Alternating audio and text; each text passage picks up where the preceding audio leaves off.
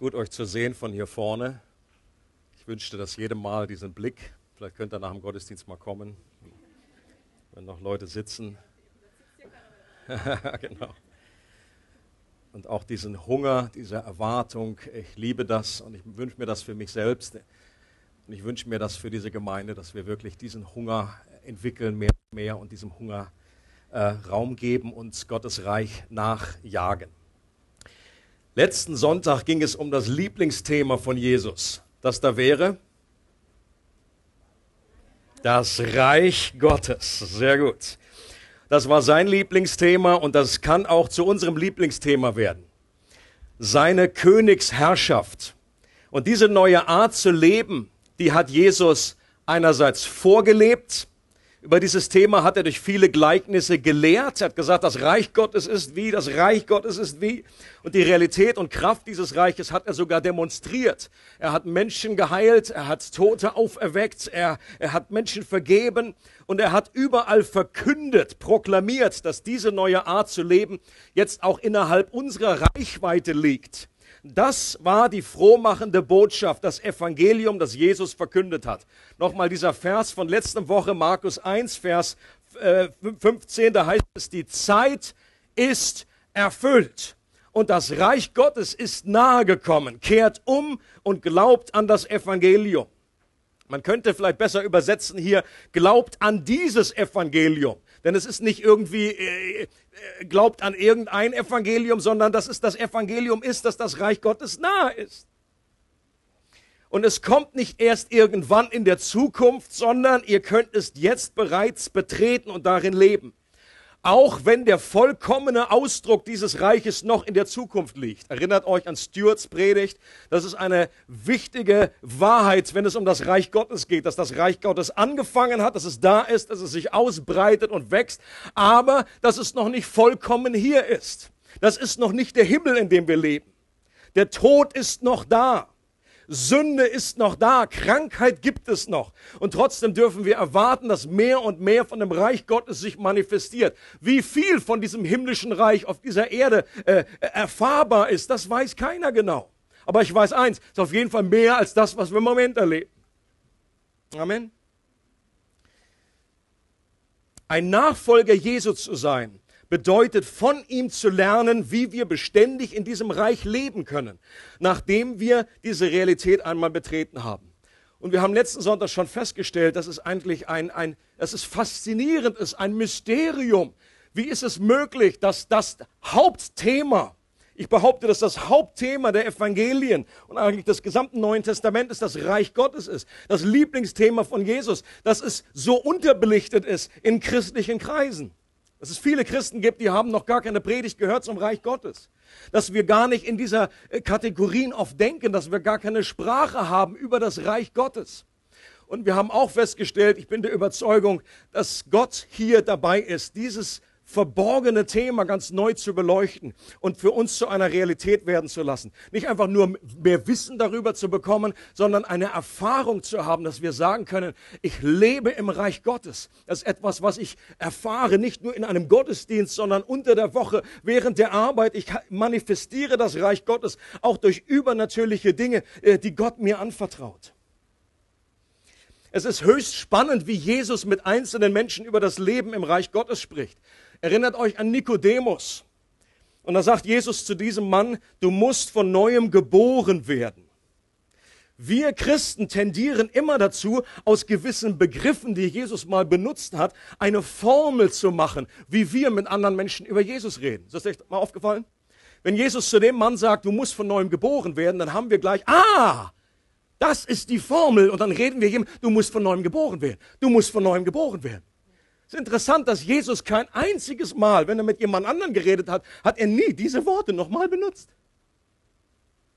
Aber wir machen gleich irgendwie eine Formel daraus. Dem reichen Jüngling, mit dem redet er auch über das Reich Gottes. Was sagt er dem? Du musst von neuem geboren werden? Nein, er sagt, verkaufe, was du hast und verteile den Erlös an die Armen und du wirst einen Schatz im Himmel haben und dann komm und folge mir nach. Vielleicht hätte der reiche Jüngling sich auch gewünscht, hey, zum anderen hast du gesagt, du musst von neuem geboren werden. Das, was du zu mir gesagt hast, das ist nicht so gut. Oder drittes Beispiel, die Frau am Brunnen. mit der redet er plötzlich über lebendiges Wasser, das er ihr anbieten möchte. Menschen sind einfach zu unterschiedlich, als dass eine Formel auf alle Lebenssituationen zutrifft. Doch was uns alle verbindet, dass wir alle unter der Herrschaft eines alternativen Reiches leben, und Jesus war so genial darin zu erkennen, wie der jeweilige Herrschaftsbereich im Leben des Menschen aussah. Bei Nikodemus war es sein Ansehen, seine Würde, die King war, König war. Er lebte unter dieser Herrschaft. Deswegen ist er auch nachts gekommen, dass ihn bloß keiner beobachtet. An einer Stelle heißt es, viele von den Oberen und den hohen Priestern, sie glaubten auch an Jesus, aber sie folgten ihm nicht nach, weil sie Angst hatten vor dem, an, dass ihr Ansehen dadurch Schaden leidet. Und das war dieses, dieses, äh, was, was auf seinem Thron saß. Und deswegen sagt Jesus zu dem, du musst von neuem geboren werden. Du musst nochmal neu Kind werden.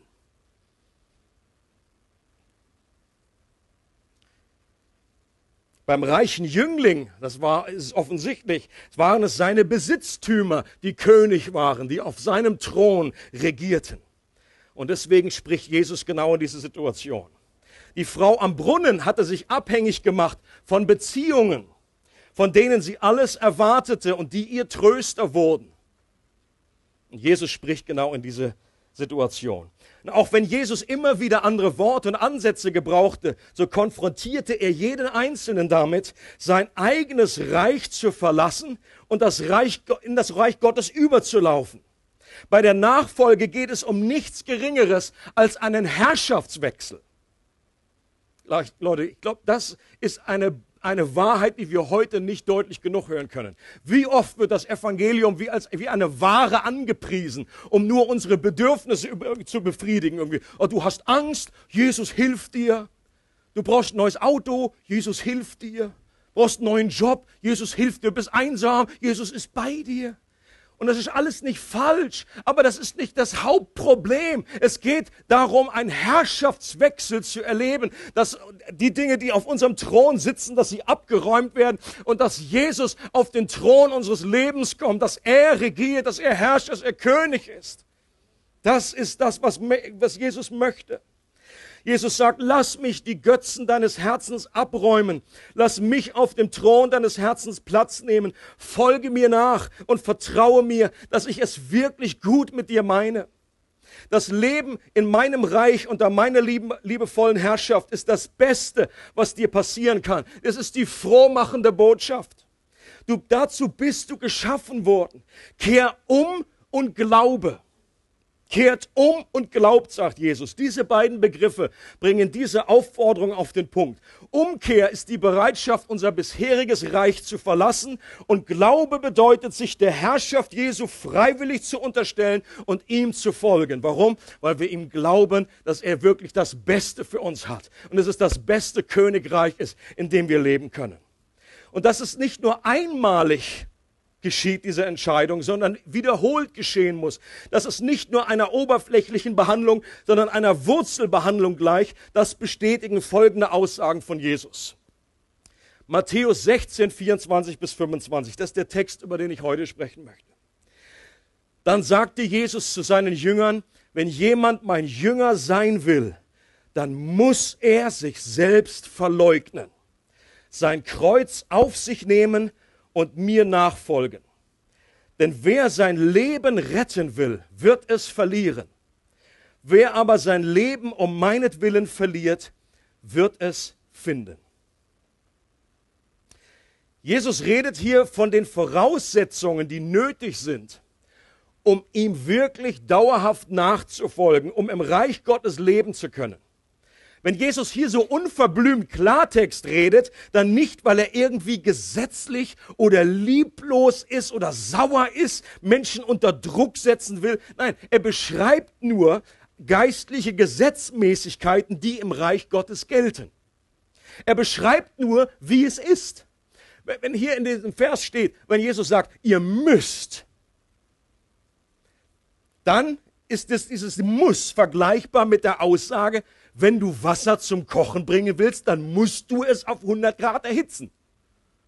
Wenn ich so eine Aussage irgendwie in so einem Rezeptbuch, gut, ich meine, das wird wohl nicht im Rezeptbuch stehen, so viel kann ich auch noch kochen.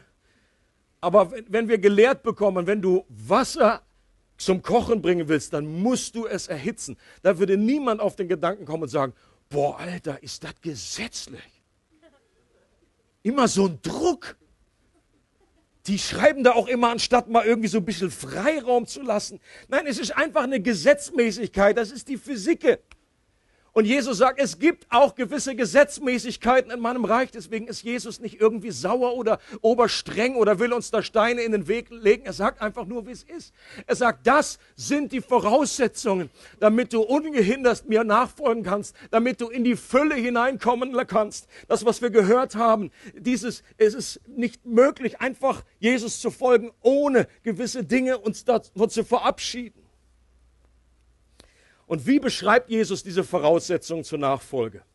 Er sagt, in dem Vers steht, sich selbst verleugnen, sein Kreuz auf sich nehmen, sein eigenes Leben verlieren. Das sind alles so Aussagen, die auf den ersten Blick nicht gerade Begeisterung auslösen, stimmt's? Nicht so zwingend nach froher Botschaft klingen im ersten Moment. Aber das Ziel, das Jesus anvisiert ist, ist, dass wir das wahre Leben finden. Jesus ist für uns, glaubt mir. Für alle, die noch zweifeln. Was meint Jesus mit diesen schockierend steilen Aussagen? Sich verleugnen, sein Kreuz auf sich nehmen, sein Leben verlieren. Diese verschiedenen Umschreibungen bedeuten letztendlich ein und dasselbe. Und zwar, dass wir dem Unkraut in unseren Herzen den Kampf ansagen. Ich habe zum Glück keinen äh, kein Gatten mehr habe ich mich verabschiedet. Aber für alle, die irgendwie Gatten haben, die wissen, es ist ein dauernder Kampf gegen das, was man wirklich zum Blühen bringen möchte. Und Unkraut kommt und geht darüber. Und wenn man nicht radikal dagegen angeht, nicht nur einmal, sondern oh, vor zwei Sommer habe ich das auch gemacht sondern immer wieder, immer wieder und radikal, nicht nur mal ein bisschen abschnippeln, sondern an der Wurzel und richtig ausreißen. Jesus formuliert hier mit diesen Aussagen, die schockieren sollen, das ist die Absicht. Er formuliert hier den radikalen, radikal heißt bis an die Wurzel gehend, den Umgang mit unserer Selbstsucht und unserer Unabhängigkeit, mit all dem, was unserem Weg in der Nachfolge im Wege steht. Und jetzt möchte ich noch kurz diese drei äh, Überschriften etwas näher erläutern. Sich selbst zu verleugnen heißt nicht, sich selbst abzulehnen oder sich selbst als wertlos zu sehen. Verleugnen ist dasselbe Wort wie bei Petrus. Er verleugnete Jesus und hat gesagt, ich kenne diesen Menschen nicht. Das ist genau dasselbe Wort. Und genau das sollen wir, was Petrus, Petrus hätte nicht tun sollen, sollen wir von uns über uns aussagen. Wir sollen genau zu uns sagen, ich kenne diese Person so, wie sie früher war, nicht mehr. Das ist nicht mehr der alte Wolfi, der er war, bevor, äh, jetzt mit Christus in meiner neuen Identität. Äh, seitdem ich Jesus kennengelernt habe, habe ich eine neue Identität bekommen. Und wenn, wenn irgendwelche Charakterdinge in mir hervorkommen, alte Gewohnheiten, irgendwelche Lieblingssünden, äh, dann soll ich mich verleugnen und sagen, der Wolfi ist nicht zu Hause. Wenn jemand an die Tür kommt. Also bei Halloween, es haben mir ein paar geklingelt, wir haben einfach die Klingel abgestellt. Aber wenn ich da hätte, wenn ich aufgemacht hätte, gesagt, hier, Wolfram Nilles wohnt hier nicht. Ich meine, unser Postbote ist eh schon verwirrt. Bei uns kommen so viele Päckchen und es sind gefühlte 50 Namen, die da geschrieben sind. Es ist Claudio Nilles, Yesenia Nilles. Manchmal hatte ich schon gedacht, ich muss den mal zum Kaffee einladen und erklären, was hier abgeht. Ich glaube, der denkt, es ist eine Riesenkommune, die da wohnt. In dieser zweieinhalb Zimmerwohnung. Von daher werde nicht weiter geschockt. Es geht darum, einfach zu sagen, nein, das gehört nicht mehr zu mir. Das, was ich hier getan habe, wie ich so reagiert habe, das bist nicht du selbst. Das gehört zu deinem alten Menschen. Sich selbst verleugnen, sagen, ich kenne diese Person wie früher nicht mehr. Wir übergeben das Steuer unseres Lebens bewusst an Jesus und überlassen ihm die Kontrolle und die Richtung unseres Lebens. Sollte jemand in den vergangenen Wochen hier eine andere Botschaft bekommen haben, dass wir unser Steuer nur selber in die Hand nehmen sollen. Nur viereinhalb wissen, wovon ich rede.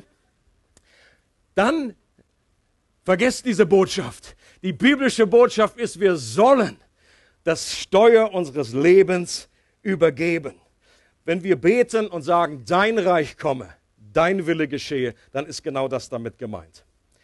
Diese zweite Aussage, sein Kreuz auf sich zu nehmen, bedeutet nicht eine schwierige Situation oder eine schmerzende Krankheit zu akzeptieren. Darum geht es Jesus hier nicht. Wenn damals jemand sein Kreuz auf sich genommen hat, den Balken zur Kreuzigungsstätte getragen hat, dann war allen klar, dass sein Leben, wie, es bisher, bis, wie er es bisher kannte, aufhört. Seine eigenen Ziele, Vorstellungen und Wünsche waren im Grunde jetzt schon gestorben. Er konnte nicht mehr auf Ansprüche und Rechte pochen. Sein Kreuz auf sich zu nehmen bedeutet, dass ich meine alte fleischliche Natur immer wieder bewusst entmachte. Und das, wie gesagt, nicht nur einmal wie das Unkraut, sondern bis zu täglich. Im Lukas-Evangelium heißt es, nehme sein Kreuz auf sich täglich. Und das ist, das ist dein Kreuz. Das ist etwas, was für dich zugeschnitten ist, was für dich bestimmt ist. Ist nicht sein Kreuz. Es ist nicht das Kreuz von Jesus, das er getragen hat, sondern du sollst dein Kreuz auf dich nehmen und damit immer wieder durchkreuzen, was zum alten Leben gehört, zu der alten fleischlichen Natur, die immer wieder ihr Haupt erheben möchte. Dieser egozentrische Ansatz, dass wir uns nur um uns selber drehen, die Unabhängigkeit von Gott, das sollen wir immer wieder durchstreichen. Durchkreuzen, was nicht zum Reich Gottes gehört und seinem Reich die erste Priorität einräumen. Und diese dritte Aussage, wenn Jesus sagt, sein Leben zu verlieren, dann hat das nichts mit Selbsthass oder Selbstmord zu tun.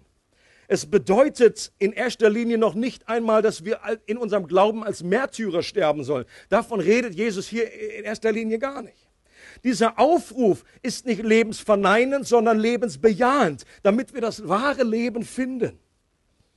Bei einer Chemotherapie ist aus der Sicht eines Tumors die Chemotherapie selber ist aus Sicht des Tumors brutal und gewalttätig. Stellt euch vor, der Tumor könnte irgendwie denken.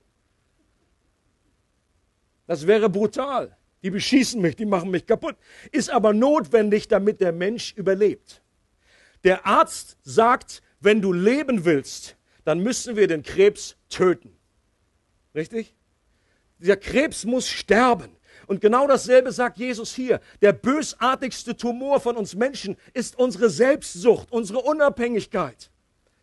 Und je länger wir Christ sind, ich glaube, desto mehr offenbart uns Gott, wie zerstörerisch diese Selbstsucht eigentlich wirklich ist. Am Anfang meines Christenlebens so dachte ich noch, oh ja, komm, Wolfi, ein bisschen um sich selber drülle, machen wir doch alle.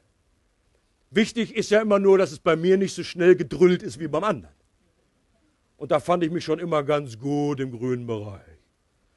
Und je länger ich lebe, desto mehr realisiere ich, wie zerstörerisch diese Unabhängigkeit ist. Diese Selbstsucht, dieses auf sich selbst fixiert sein.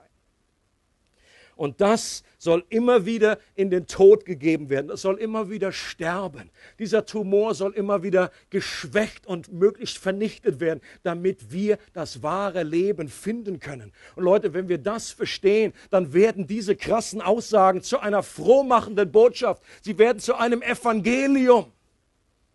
Ist nichts, wo Jesus irgendwie böse auf uns ist oder eine harte Rede. Es ist hart, es ist schockierend, aber es wird letztendlich zur Freiheit führen. C.S. Lewis drückt äh, diese Zusammenhänge sehr gut aus, wie immer. Und er schreibt, das christliche Leben ist anders, schwerer und leichter. Christus sagt, gib mir alles. Ich will nicht nur einen bestimmten Teil deiner Zeit, deines Geldes und deiner Arbeit, ich will dich. Ich bin nicht gekommen, dein natürliches Selbst zu quälen, sondern es zu töten. Halbheiten sind sinnlos. Ich will nicht hier einen Zweig abschneiden und dort einen anderen. Ich will den ganzen Baum abhauen. Ich will den Zahn weder ausbohren noch ihm eine neue Krone aufsetzen oder ihn blombieren. Ich will ihn ziehen. Übergib mir dein natürliches Selbst mit all seinen Wünschen, denen, die aus deiner Sicht gut sind und denen, die du für schlecht hältst. Ich will dir dafür ein neues Selbst geben. Ich will dir mich geben. Mein eigener Wille soll deiner werden. I love it.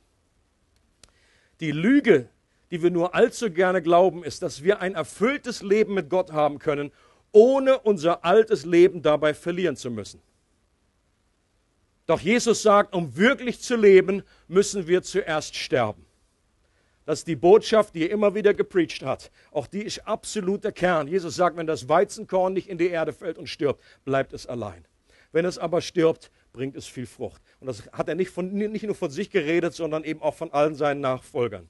Und dann zu diesem Teaching sehr gut, was Jesus meister, meisterhaft äh, immer wieder vollzogen hat, war, er hat etwas gelehrt und dann gab es gleich praktischen Anschauungsunterricht. Entweder indem er ein Wunder getan hat oder indem Menschen gekommen sind und äh, Lukas, auch Matthäus, greift diese diese Gelegenheiten auf und packt das zusammen. Und wir schauen uns jetzt noch drei konkrete Beispiele an, wo es darum geht, was das bedeutet, sich selbst zu verleugnen, sein Kreuz auf sich zu nehmen und seinem alten Leben abzusterben. In Lukas 9 geht es los. Als sie weitergingen, wurde Jesus von einem Mann angesprochen. Er sagt, ich will dir folgen, wohin du auch gehst, sagte er. Jesus erwiderte, die Füchse haben ihren Bau und die Vögel ihre Nester. Aber der Menschensohn hat keinen Ort, wo er sich ausruhen kann. Also, ist eine komische Antwort. Richtig? Wenn wir jetzt so Nachfolger sind und dann kommt schon einer zu Jesus und sagt, Jesus, ich will dir nachfolgen, dann würde ich sagen, oh, ich bin so froh, dass du hier bist. Herzlich willkommen. Unser Einführungskurs ist nachher. Aber komm und folge mir nach, das hätte ich erwartet. Das war eine klare Ansage, das haben die Fischer so erlebt, Herr Petrus, Jakobus, komm und folge mir nach. Was sagt er? Dem erzählt er erstmal, ich meine, ihr wisst, ich liebe Tierfilme, aber an dieser Stelle, Füchse haben Höhlen, das war irgendwie so Jimmick-mäßig. Der wollte ja nicht irgendwie Tierwärter werden. Was ist denn das für eine Antwort? Jesus kennt unser Herz. Wir sind vor ihm wie ein offenes Buch. Und er sieht die Dinge, die unserer Nachfolge am ehesten im Wege stehen. Im Herzen dieses Mannes hat er was erkannt? Sehr wahrscheinlich Bequemlichkeit als größte Gefahr. Vielleicht hat dieser Mann ein paar Wunder und Heilungen gesehen und er war von Jesus begeistert. Das will ich auch. Das ist cool. Aber Jesus bremst seine momentane Begeisterung aus und sagt ihm, mir zu folgen bringt Entbehrungen mit sich. Es gibt einen Preis zu bezahlen. Bist du bereit, diesen Preis zu bezahlen? Wenn du mir und, und wenn du mir nachfolgst, dann hast du keinen Anspruch auf Annehmlichkeiten. Wenn du ein schönes, leichtes, angenehmes Leben haben möchtest, dann bist du bei mir falsch. Doch wenn du ein erfülltes Leben und das einzig lebenswerte Leben leben möchtest, dann schließ, mich, schließ dich mir an. Doch dazu musst du die Bequemlichkeit durchkreuzen. Das heißt, dein Kreuz auf dich nehmen. Diese, diese Sache muss geklärt sein. Sonst wird das immer deiner Nachfolge, deiner Loyalität mir gegenüber im Wege stehen. Deine Ansprüche auf das gute Leben musst du aufgeben. Die Tür zu diesem Leben, das ich anbiete, ist nicht breit, sondern eng. Und der Weg zu diesem Leben ist nicht breit wie eine Autobahn, sondern schmal. Das ist also Anschauungsbeispiel Nummer eins. Wir wissen nicht, wie sich dieser Mann entschieden hat. Es bleibt offen. Hat er gesagt, oh, in dem Fall, tschüss. Oder hat er gesagt, das will ich. Jesus lässt Leuten, Menschen hier Freiheit wenn jemand mir nachfolgen will. Zweite Person, zu einem anderen sagt Jesus, folge mir nach. Und jetzt ergreift Jesus die Initiative. Und jetzt fragt er nicht, sondern er sagt, komm, folge mir nach. Das ist schon mal gut. Er aber antwortete, Herr, erlaube mir zuerst noch nach Hause zu gehen und mich um das Begräbnis meines Vaters zu kümmern. Jesus erwiderte, lass die Toten ihre Toten begraben. Du aber geh und verkündige die Botschaft vom Reich Gottes. Was war die Sache, die diesem Mann im Wege stand? Was war seine Priorität, die ihn in eine andere Richtung zog? Das kleine Wort, was hier einen Hinweis gibt, klein, unscheinbar, aber sehr, sehr aussagekräftig, ist das Wort zuerst. Zuerst. Erlaube mir.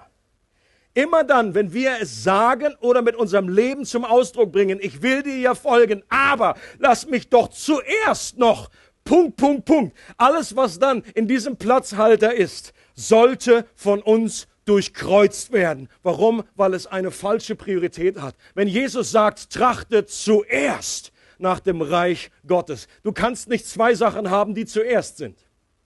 Das ist der Punkt. Trachte zuerst nach dem Reich Gottes. Lass Jesus König, Jesus die erste Priorität in deinem Leben sein. Zuerst noch. Und auch diese, auch diese Stelle habe ich jahrelang nicht verstanden. Ich habe immer gedacht, meine Güte, Jesus, jetzt übertreibst du. Wo ist das Problem, dass der gute Mann noch seinen Vater beerdigt? Ja, den Tag können wir noch abwarten, oder? Du selber predigst, äh, Ehre Vater und Mutter. Und dann ist mir irgendwann aufgegangen, äh, hier steht überhaupt, im Text steht überhaupt nicht, dass der Vater tot ist. Lass mich zuerst noch meinen Vater beerdigen anzunehmen, dass der jetzt schon gestorben ist und das ist jetzt noch vielleicht ein jüdisches, äh, hat es ein paar Tage länger gedauert, aber maximal irgendwie drei Tage, eine Woche vielleicht. Und jetzt anzunehmen, dass Jesus das nicht abwarten konnte, das ist die, das ist die unwahrscheinlichste aller Auslegungen. Die allerbeste Auslegung ist folgende. Der Vater war noch gar nicht tot.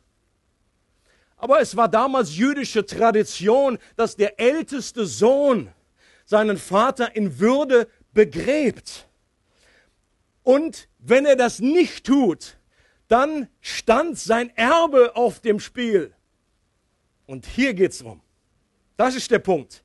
Das würde vielleicht noch Jahre dauern. Der war jetzt nicht schon akut krank, sondern er, er, wusste nicht, wann der genau stirbt. Das heißt, lass mich, ich muss noch hier bleiben in meiner Familie, muss noch meinen Vater unter die Erde bringen. Und wenn ich dir jetzt nachfolge, Jesus, dann weiß ich genau, was passiert. Mein Vater wird mich enterben. Das Problem das, was Jesus hier anspricht, ist seine eigene Sicherheit, das Erbe oder vielleicht auch die Anerkennung von dem Vater.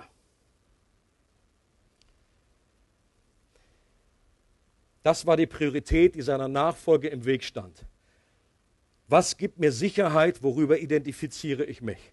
Und das kann auch, wenn wir uns fragen, das kann meine Ausbildung sein, so vielen Christen habe ich schon äh, sagen hören, zuerst lass mich noch diese Schule oder diese Lehre beenden, dann folge ich dir nach, Jesus. Zuerst lass mich noch Karriere machen, eine gute Gehaltsstufe erreichen, ich will dir einen guten Zehnten geben können. Dann folge ich dir nach. Dann habe ich ausgesorgt, dann folge ich dir zuerst, lass mich noch einen Ehepartner finden, eine Familie gründen. Das willst du doch auch, Herr dann folge ich dir. Zuerst lass mich noch meinem Hobby nachgehen. In meiner Sportmannschaft bin ich gerade unverzichtbar. Dann folge ich dir. Und Jesus sagt, folge mir heute. Mach mich zur Priorität jetzt, mein Reich, setze an erste Stelle und durchkreuze alle anderen Prioritäten. Warum? Weil du sonst Jahre vergeudest, vielleicht sogar dein ganzes Leben nur hinter der Möhre hinterherläufst. Es kommt nämlich immer irgendetwas, was scheinbar wichtiger ist als Jesus. Ich verspreche es euch.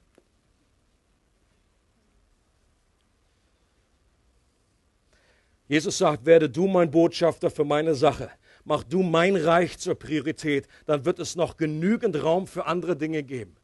Jesus ist nicht der, der nicht möchte, dass wir einen Partner haben. Ist völlig klar, oder? Dass wir irgendwie Hobbys haben. Es geht nicht um die Dinge, die wir tun. Es geht aber um die Priorität, die sie einnehmen in unserem Herzen, ob sie König sind oder nicht. Und auf dem Herzensthron, da gibt es nur Platz für eine Sache. Da schiebt sich Jesus nicht neben fünf andere Sachen und sagt, oh, mach mal Platz hier. Sondern wenn Jesus da sitzt, dann hat nichts anderes mehr Platz. Die dritte Person, wieder ein anderer sagt, ich will dir folgen, Herr, doch erlaube mir, dass ich zuerst noch von meiner Familie Abschied nehme. Jesus erwiderte, wer die Hand an den Flug legt und dann zurückschaut, ist nicht brauchbar für das Reich Gottes. Auf welchen Punkt legt Jesus hier seinen Finger? Ich glaube, hier geht es um das alte Leben. Gewohnheiten, die wir irgendwie nicht aufgeben wollen. Erlaube mir zuerst noch, da ist wieder das böse Wort. Zuerst. Ja, ich komme, ich, ich komme, aber zuerst noch. Jesus sagt, nee, nee, nee, nee, nee, nee. Zuerst mein Reich. Alles andere ordnet sich danach ein. Und dieser Mann wollte erst noch mal einige Zeit sein gewohntes Leben auskosten einige Abschiedspartys feiern, sich seine Optionen offen halten. Jesus erkannte, dass der Mann ein geteiltes Herz hatte, sich nicht ganz auf das neue Leben der Nachfolge einlassen wollte, sondern sich immer noch ein Hintertürchen offen hielt. Wenn das hier nicht klappt mit diesem Jesus, dann gehe ich einfach wieder zurück. Und das war auch das Problem der Israeliten, als sie sich immer wieder zu ihren alten Lebenssituationen, ihre gewohnten Umgebungen zurücksehnten auch wenn sie eine etwas verzerrte Wahrnehmung hatten, was ihre Vergangenheit anging. Selbst dann haben sie gesagt, oh, Mann, war das gut damals. Knoblauch. Und jetzt Wüste, Manna, jeden Tag Manna. Und dann hat sogar die bescheuerte Knoblauchsuppe, die bestimmt kein Leckerbissen war, hat irgendwie noch besser, äh, war ihnen noch besser in Erinnerung. Sie haben sich zurückgesehen in dieses alte Leben hinein. Jesus sagt, es ist wichtig, die Brücke in die Vergangenheit abzubrechen. Deswegen war das auch wichtig, dass das Volk Israel durch das Meer zieht. Und dann war das Meer wieder zu. Keiner konnte zurück. Ätsch. Da war schon mal eine gewisse Sicherheit. Wie viele Israeliten wären sonst zurückgelaufen? In die Arme von Pharao. Oh, nimm uns wieder deine Sklaven, schlag mich, lass mich arbeiten.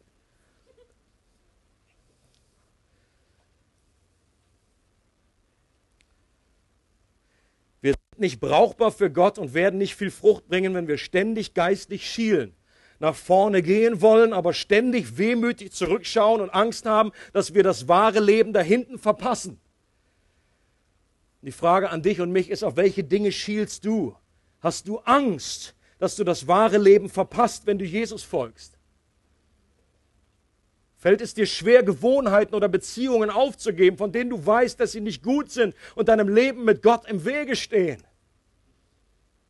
Bist du bereit, diese Bereiche zu durchkreuzen, gewisse Brücken abzubrechen, vielleicht einen Freundeskreis, von dem du weißt, dass er dir nicht gut tut? Um dich wirklich nur noch nach vorne zu orientieren. Und in allen drei Beispielen wird deutlich, dass Jesus und sein Reich Priorität haben muss, wenn wir in dieses Reich hineinkommen wollen, in die Fülle und in dem leben wollen, was er uns anbietet. Wenn irgendetwas in unserem Leben wichtiger ist als Jesus, dann ist diese Sache Herr und nicht mehr Jesus weil immer nur einer auf dem Thron unseres Lebens Platz hat. Und Jesus unterstreicht das noch durch eine andere krasse Aussage. Das ist der letzte Vers, den ich bringe heute.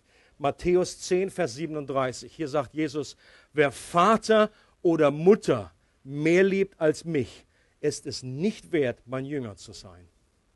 Und wer Sohn oder Tochter mehr liebt als mich, ist es nicht wert, mein Jünger zu sein. Leute, das ist eine Hammeraussage. Das ist ein Schocker. Weil hier deutlich wird, dass es nicht nur die bösen Dinge sind, die uns von Gott abhalten, sondern es können die besten aller Dinge sein. Familie, Vater und Mutter. Gott selbst sagt, dass wir Vater und Mutter ehren sollen, dass wir sie lieben sollen. Aber selbst die besten Dinge, die von Gott kommen, können zu einem Götzen werden, können zu einem Königreich werden, das uns trennt, das in Loyalitätskonflikt kommt mit dem wahren König aller Könige. Und Jesus sagt, nichts auf dieser Welt soll eure Liebe, eure Loyalität mir gegenüber irgendwie das Wasser reichen können. Ich soll an erster Stelle sein. Ich habe schon erlebt, wie Familie bei Christen ein Hindernis ist, um wirklich im Reich Gottes zu leben. Da ist dann einfach die Bedürfnisse der Kids oder einfach auch die, die Erwartungen oder, oder was die Schwiegereltern sagen oder die eigenen Eltern, dem wird mehr Gewicht beigemessen, als dass wir Jesus wirklich folgen. Und in dem Fall wird, wird Familie, so gut wie das ist, kann zu einem alternativen Königreich werden. Und wir kümmern uns so um Familie. Es geht alles nur, der Fokus ist hier, Familie, Familie, Familie. Und Jesus sagt, komm und folge mir nach. wenn du das Beste für deine Familie tust. Jesus sagt, wenn du, wenn du dein Leben erhalten willst, wirst du es verlieren. Das runtergebrochen auf deine Familie ist. Wenn du alles nur tust, damit aus eigener Kraft und deinen eigenen Vorstellungen die Familie am Laufen gehalten wird, dann wirst du das verlieren. Heißt nicht, dass deine Familie verloren geht, versteht mich nicht falsch. Aber du wirst verlieren, dass das wirklich im Plan Gottes in sein Reich mit hineingenommen wird. Das Beste, was du deiner Familie tun kannst, ist, dass ihr euch als ganze Familie dazu verschreibt, dass ihr dem Reich Gottes dient, dass ihr seinen Willen tut und dann praktisch in dieser Hinsicht dein, deine Familie verlierst, damit du sie gewinnst und das Wahre erlebst in Gott. Macht das Sinn? Macht das Sinn?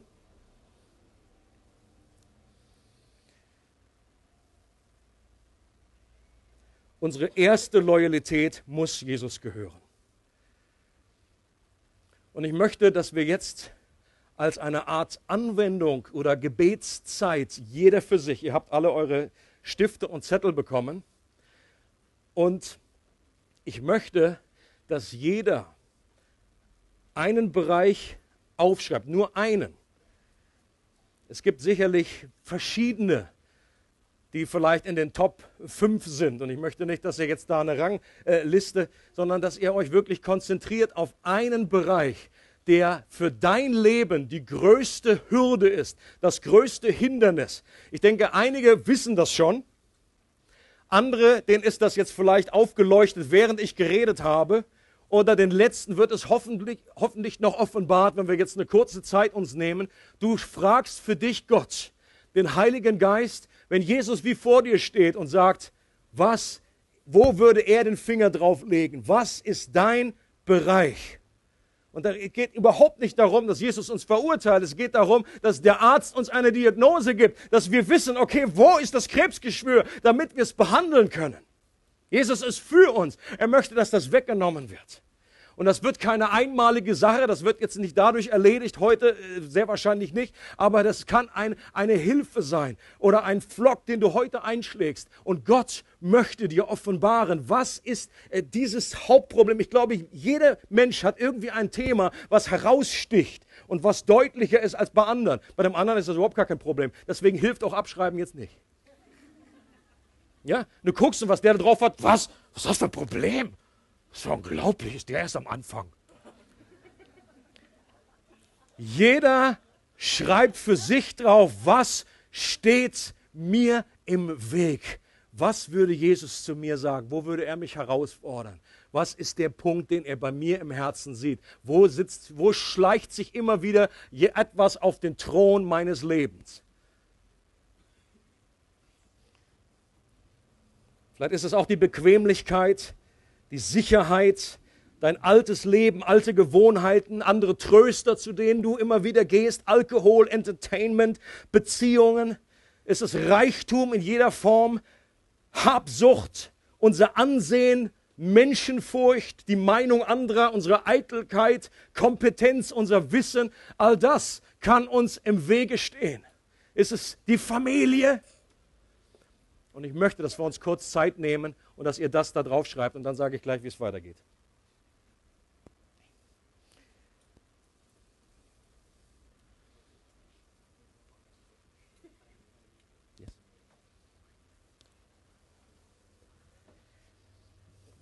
Ich würde gerne spontan, eigentlich habe ich gar nichts zu suchen heute, aber ich würde gerne spontan unsere aufmerksam drauf machen, was, was Gott mit uns heute Morgen macht. Ihr erinnert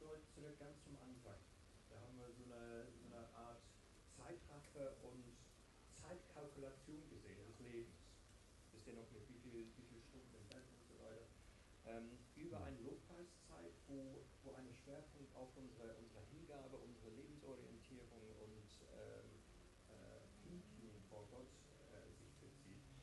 Alma hat uns ein, ein Wort gebracht. Ich glaube, Gott möchte zu uns sprechen, auch dadurch. Ähm, unser Hunger, unsere Opferbereitsein, unsere Wunsch, Veränderung auf uns zu nehmen.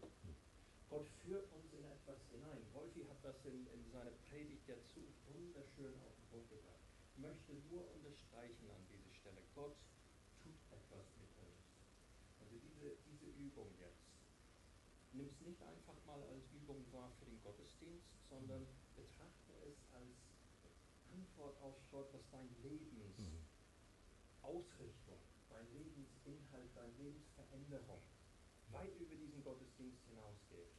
Ich möchte uns das wirklich aufs Herz very good. Ich danke dir. Very good. Thank you. Yes. Okay, gebt noch eine Minute Zeit. Ich denke, die meisten haben schon etwas aufgeschrieben. Wenn nicht, dann frag Gott nochmal. Sag, Gott, hilf mir. Zeig mir das auf.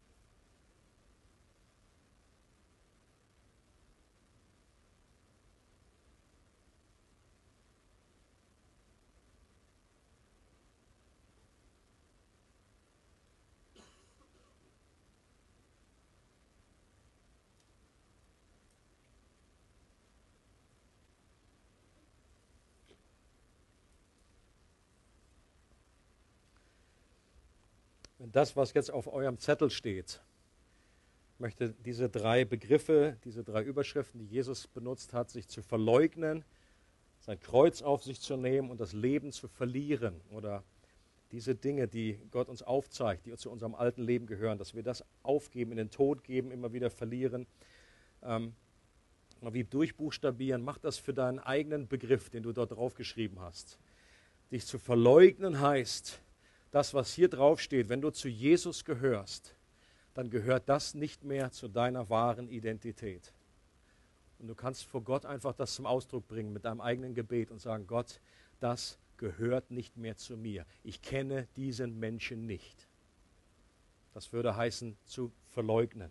Und das durch das Kreuz auf sich zu nehmen, heißt, was der Nachfolge der Nachfolge Priorität zu geben im Reich Gottes. Das Kreuz nehmen wir immer dann auf, weil alle möglichen Dinge in unserem Leben um diese erste Priorität in unserem Leben kämpfen.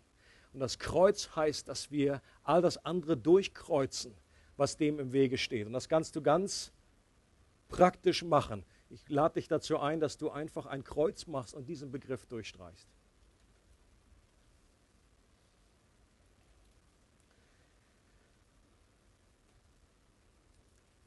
Natürlich hat das keine magische Wirkung, dass du es jetzt durchstreichst. Das wäre eine sehr angenehme und einfache Art der Seelsorge. Aber es soll einfach zum Ausdruck bringen,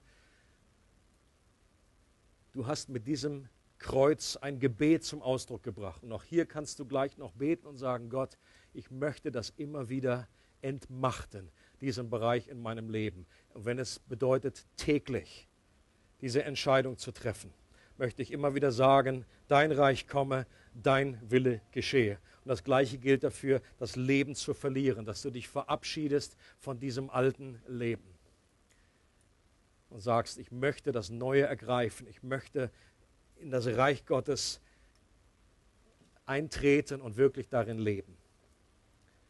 Ich möchte jetzt auch noch kurz Zeit geben, das zu machen und da für dich selbst zu beten.